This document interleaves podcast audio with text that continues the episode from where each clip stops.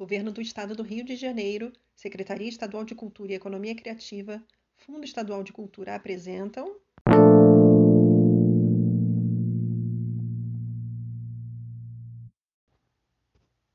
Contos Confinados. Primeira antologia de contos criados na quarentena.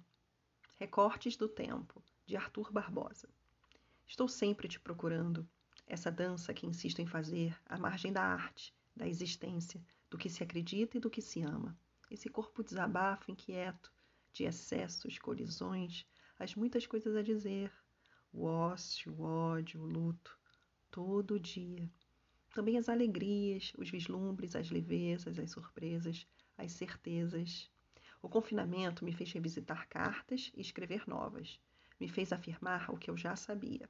Um amor que ultrapassa tudo isso? Um espaço em comum que nos deixa permanecer? Somos outros, mudamos, evoluímos, seguimos.